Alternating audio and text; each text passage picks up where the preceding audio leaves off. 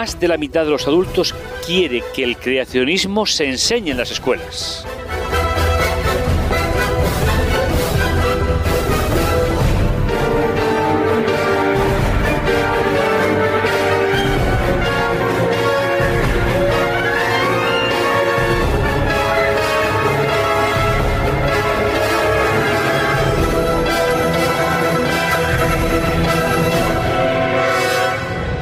Bajo una fotografía de una joven observando un fósil en una exposición sobre Darwin en la ciudad de Barcelona, el mundo.es dice en España el 42% quiere que solo se enseñe la teoría de la evolución.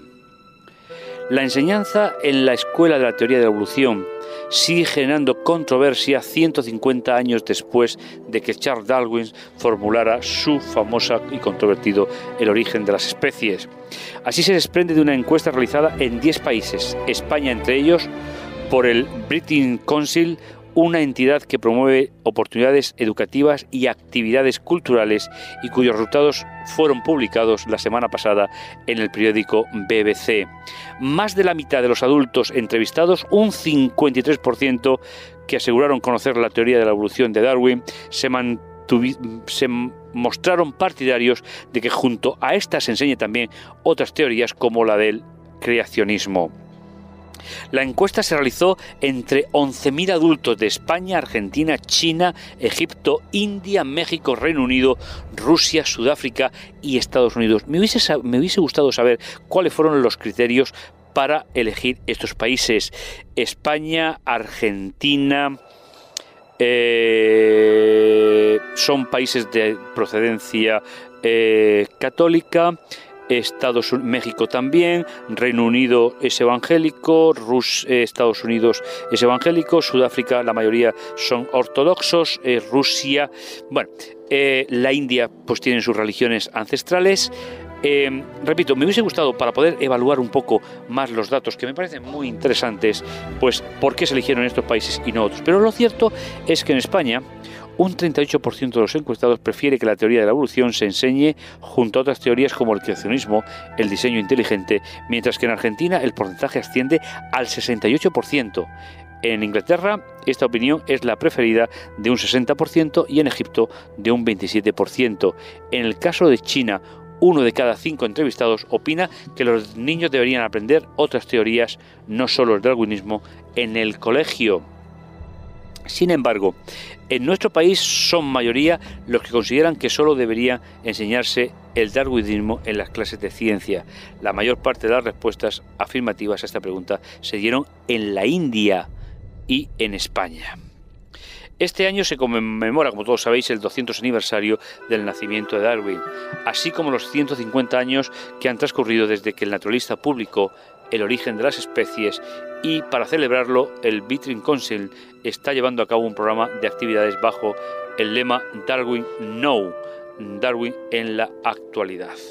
La encuesta para el Britain Council fue realizada el pasado mes de abril por la empresa Ipsos Mori entre 11.000 personas mayores de 18 años en España, en los países que hemos dicho, más de 7.000 entrevistados aseguraron conocer la teoría de Darwin. La responsable del, programa, Darwin en la, actualidad, la doctora Frank Elderson Baker, considera muy interesantes los resultados de este estudio.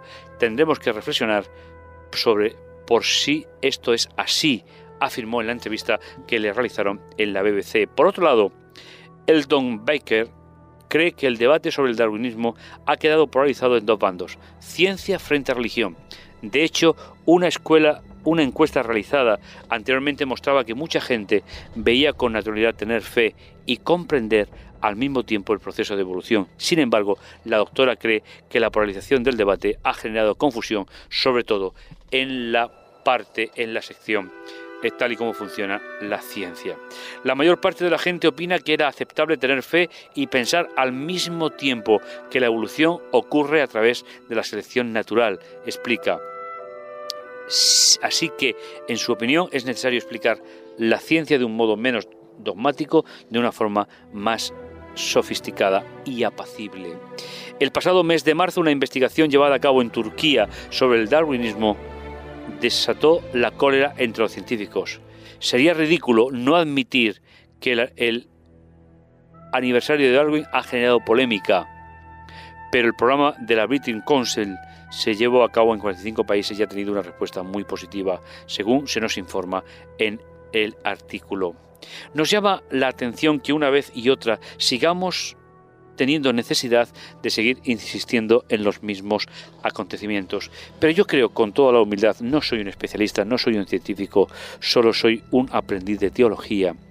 Pero me da la impresión que a veces la ciencia, y disculparme por el atrevimiento, se autoinduce a una serie de puntos de partida que limitan negativamente el resultado de la investigación. Lo que es cierto, y eso tenemos que reconocerlo tanto creacionistas como evolucionistas, que solamente podrán estudiar los elementos que ya existen y especular a través de un concepto de fe extraño los procesos de evolución para llegar a los datos recogidos en los rastros arqueológicos que disponemos. ¿Qué diferencia hay entre la fe del creyente en Dios y la fe de la madre ciencia? Me resulta extraño que ellos mismos nieguen, nieguen una y otra vez que tienen que tener fe para creer en un eslabón perdido que no conocen y para regular el azar hacia un orden establecido para que de la nada salga un mundo como el nuestro. Yo sé que para un científico es muy ridículo mi ejemplo. Un reloj no se ha hecho nunca solo. Eso es ridículo para un científico que mueve datos de cifras de ceros exponenciales a números indeterminados prácticamente. Pero seamos realistas. Cuando en un laboratorio se sientan un científico creyente y un científico no creyente, seamos realistas. Estudian los dos el mismo fenómeno, porque si hay algo que la ciencia no puede hacer es estudiar algo que no existe, algo que no es real, algo que no trae al laboratorio una prueba tangible para ser estudiada. Yo no creo que haya que, ser que haya que dejar de ser científico y creer en Dios. Yo no creo que haya que ser científico y dejar de creer que una mente inteligente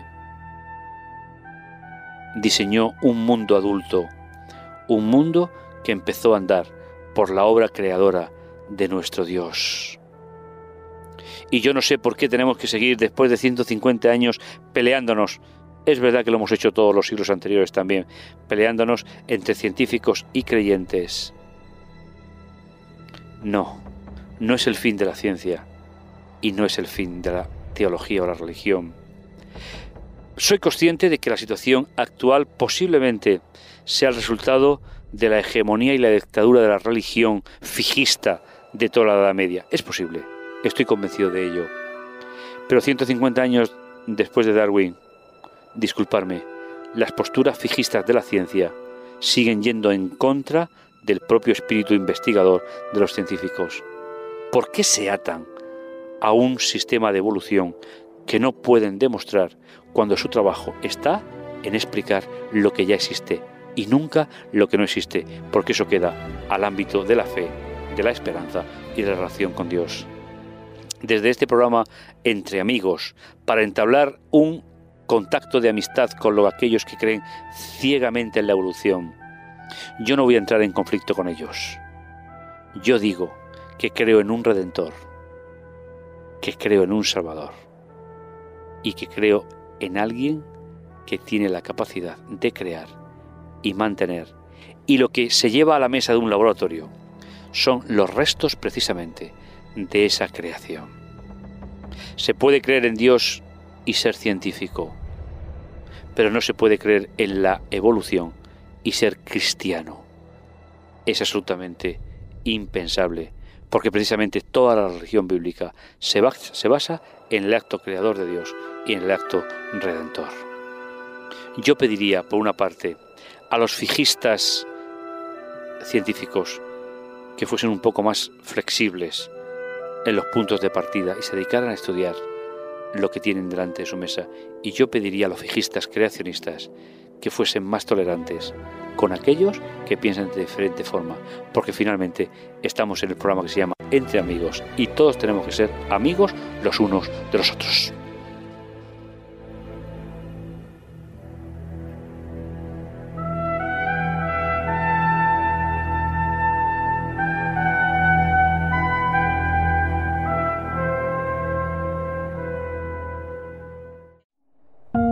Producido por hopmedia.es